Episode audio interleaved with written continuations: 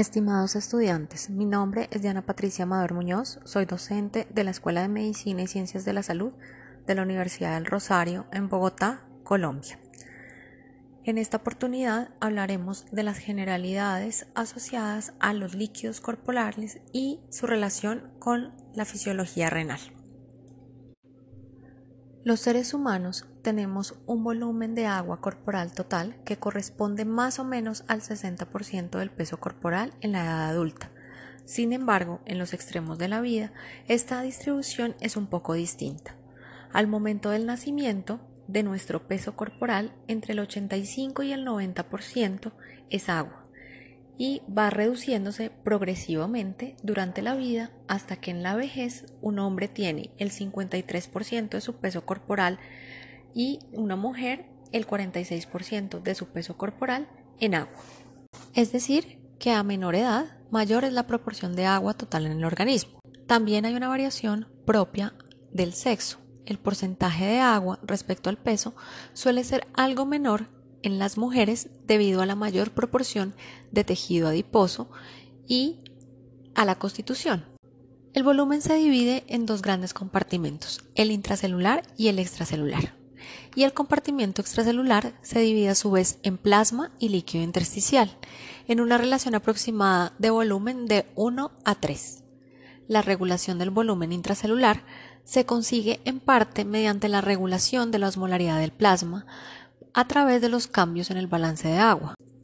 En consideración a que casi todas las membranas celulares son permeables para el agua, la difusión libre permite la redistribución neta de agua entre uno y otro compartimento ante cambios de osmolaridad de un componente, específicamente cuando los líquidos entran en contacto con las células. El sodio es el soluto extracelular principal y él será el principal determinante de la osmolaridad intracelular. El agua y los solutos mayores no experimentan un metabolismo importante a excepción de las proteínas. Por lo tanto, las concentraciones de agua y solutos en los comportamientos corporales representan un balance entre los ingresos y las pérdidas. Su consideración es determinante en la osmolaridad de los líquidos extracelulares y, de alguna manera, también influye en el intracelular. En el líquido intracelular, el cation más abundante es el potasio. Cuando hablamos del agua corporal que gana el cuerpo en un momento determinado, además del agua que ingerimos, tenemos que tener en cuenta el agua que es de producción metabólica interna. Y en la excreción debemos considerar excreciones evidentes que ocurren, por ejemplo, a través de los riñones y pérdidas insensibles que ocurren en el vapor de agua de la respiración y en la piel. Como habíamos mencionado previamente, hay diferencias entre las composiciones de los líquidos intracelulares y, los líquidos extracelulares. Y básicamente esas diferencias en la composición van más allá de cuál es el cation más abundante en cada uno de esos compartimentos. Si bien ya hemos mencionado que el sodio es el más abundante en el compartimento extracelular y el potasio en el compartimento intracelular, esas cargas positivas deben mantener un equilibrio eléctrico. El equilibrio eléctrico en el compartimento extracelular está principalmente determinado por el cloro y en el compartimento intracelular está principalmente dado por los fosfatos y los sulfatos. Pero además de eso hay dos diferencias que son bastante importantes. En los cationes de dos cargas positivas determinados por el calcio y el magnesio, el calcio predomina en el compartimento extracelular y el magnesio en el compartimento intracelular. Y en cuanto a las proteínas, las proteínas a pH de 7.4 tienden a tener cargas negativas y la cantidad de proteínas está preferencialmente alta en el compartimento intracelular.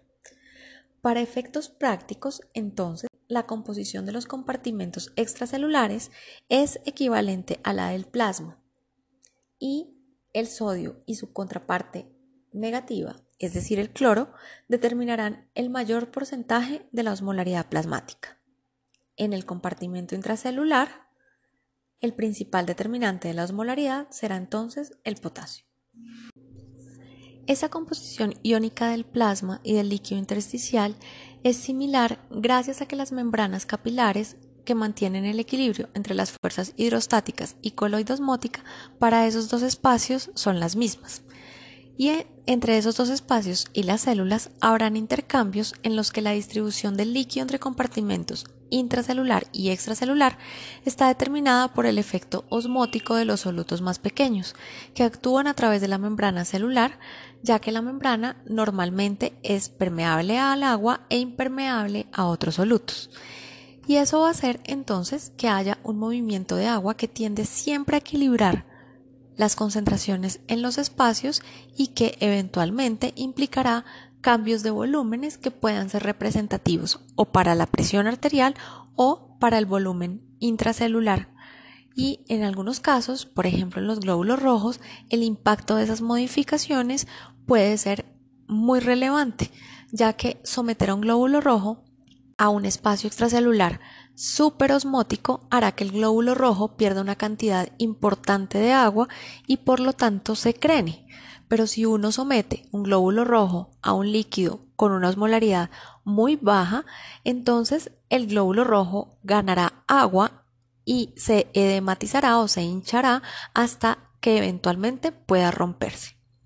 Riñón es entonces un órgano importante en el control tanto del volumen de agua a nivel corporal como de la concentración en los espacios intracelular y extracelular, así como también en la regulación de la presión arterial y otras funciones como la excreción de hormonas y fármacos, la eritropoyesis, la producción de vitamina D activa y la gluconeogénesis.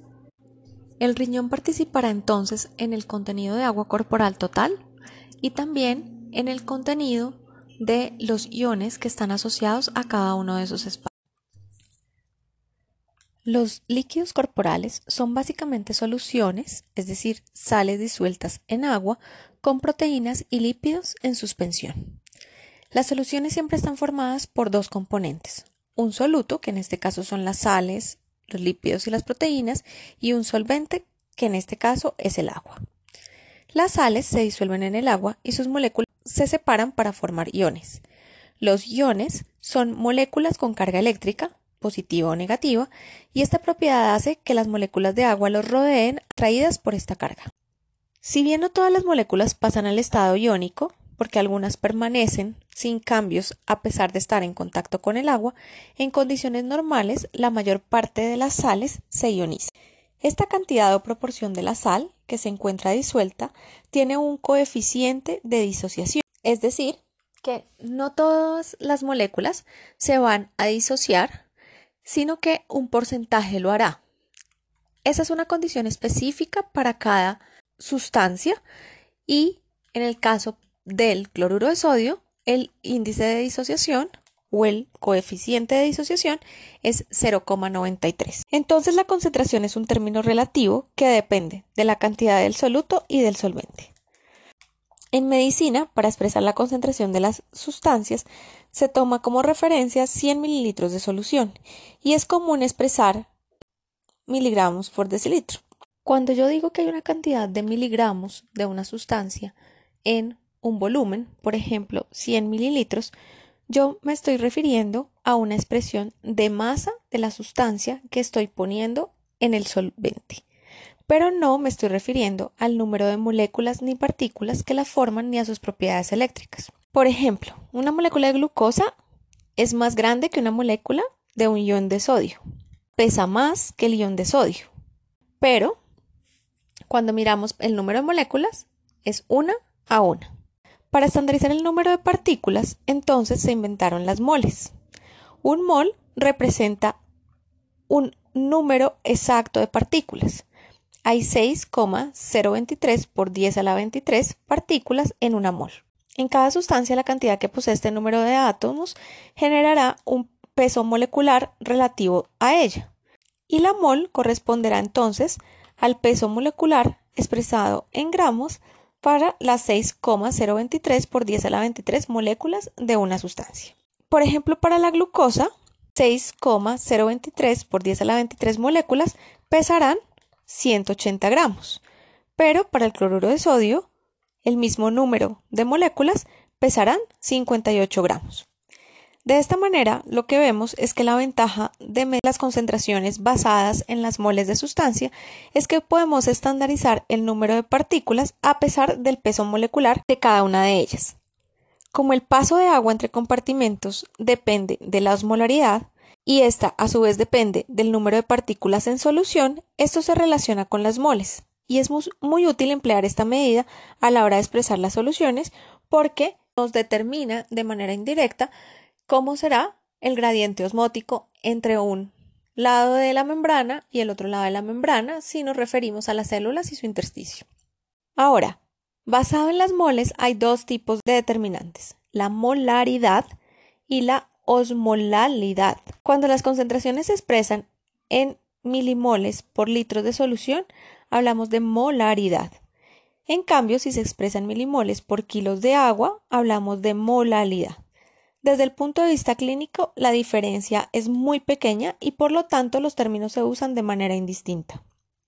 La valencia eléctrica es importante cuando consideramos las propiedades físicas en las que esa valencia podría generar una diferencia. Específicamente, eso ocurre cuando estamos hablando de condiciones eléctricas y siempre es necesario que haya un equivalente eléctrico para que haya un equilibrio eléctrico. Si yo tengo 142 miliequivalentes por litro de sodio en una solución, entonces debo tener una cantidad equivalente de cargas negativas en esa solución. Si bien el número de cargas positivas y negativas a ambos lados de las membranas de las células es igual y por lo tanto hay un equilibrio eléctrico a nivel corporal, la membrana celular está polarizada y presenta una diferencia de potencial que tiende a ser negativa en el interior que es indispensable para las células excitables. Entonces, es importante definir la concentración de, de, una solución en un compartimento y las características generales de la misma, porque tanto el agua como las sustancias que están disueltas en ella tienen un recambio continuo entre los compartimentos, y ese intercambio responde al gradiente generado por el desequilibrio de concentración, por el desequilibrio osmótico, que ocurre de manera secundaria, pero también eventualmente por el desequilibrio eléctrico. Si dos compartimentos tienen exactamente la misma solución, pero cambia la concentración de alguno de sus elementos y están separados por una membrana que es permeable al soluto y al agua, entonces se moverán los dos de un lado para otro.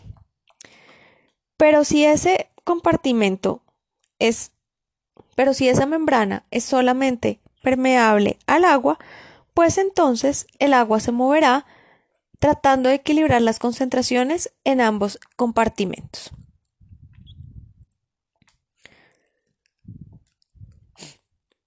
Por lo tanto, las concentraciones en los compartimentos intracelulares y extracelulares son básicos para entender el flujo de sustancias a través de las membranas biológicas. Un soluto tiende a moverse desde donde está más concentrado hacia donde está menos concentrado si la membrana lo deja pasar. Si la membrana no es permeable al soluto y sí al agua, el agua será traída hacia el compartimento donde la concentración sea mayor y este escape de agua tendrá la tendencia a equilibrar las concentraciones a los dos lados de la membrana. Pero como el agua sigue su propio gradiente de concentración, se determina que el movimiento de agua asociado a estas condiciones está mediado por ósmosis. Una solución que está concentrada, o sea, tiene mucho soluto, ejercerá una atracción por el agua que está en la solución al otro lado de la membrana más diluida. La atracción depende fundamentalmente del número de partículas disueltas en la solución. Entre más número de partículas haya, mayor será la atracción que generarán por el agua.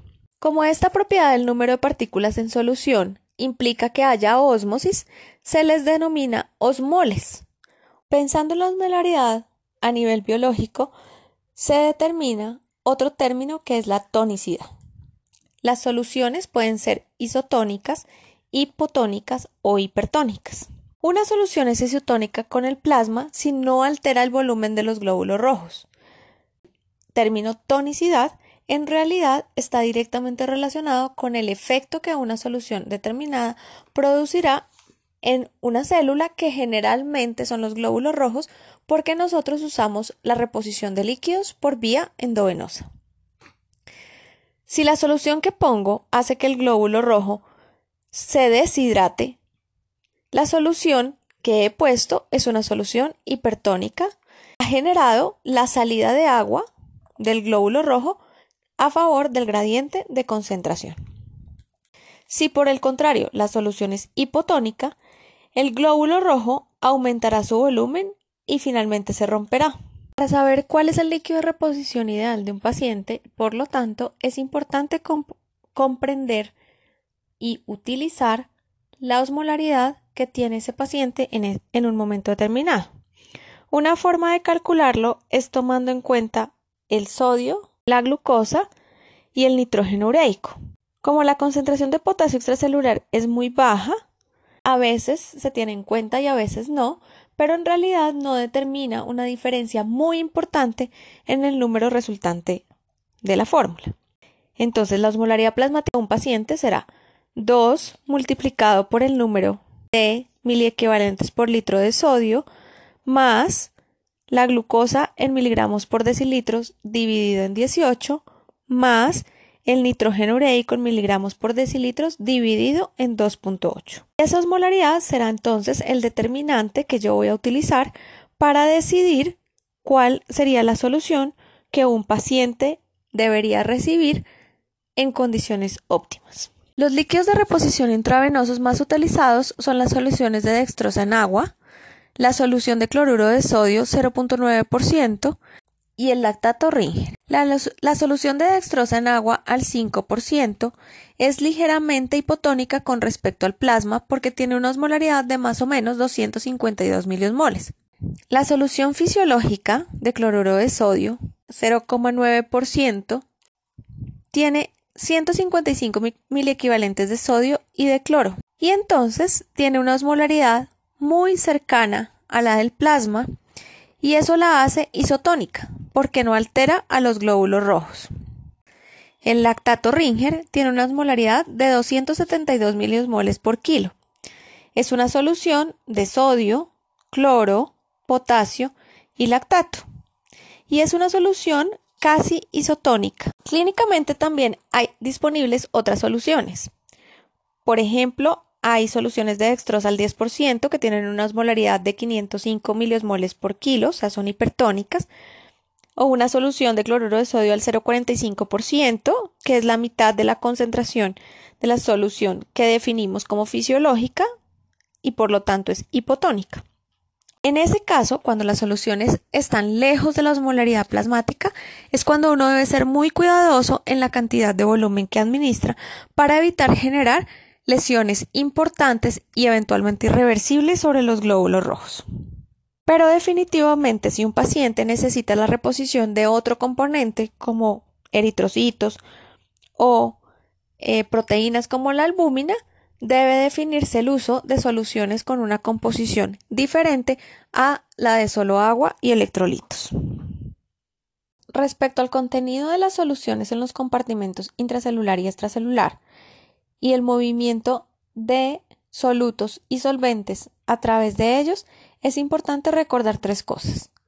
Los solutos tienden a desplazarse desde los compartimentos en los que se están más concentrados a los compartimentos en los que están menos concentrados para lograr un equilibrio químico.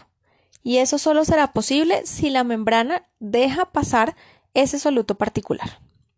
Segundo, si la membrana solamente deja pasar agua, pero no solutos, el agua tendrá la tendencia a desplazarse desde el compartimento más diluido, o sea, con baja osmolaridad, al compartimento más concentrado, o sea, con alta osmolaridad. Y los iones tendrán la tendencia a desplazarse siguiendo la influencia de los campos eléctricos para tratar de neutralizar las cargas. Y a eso le vamos a definir equilibrio eléctrico o electroneutralidad. Entonces, todas las células de manera constante están generando equilibrios hidroelectrolíticos. Pero El movimiento de iones ayuda más para hacer una transducción de señales controlada por una secuencia de eventos dependiendo del tipo de célula al cual nos estemos refiriendo.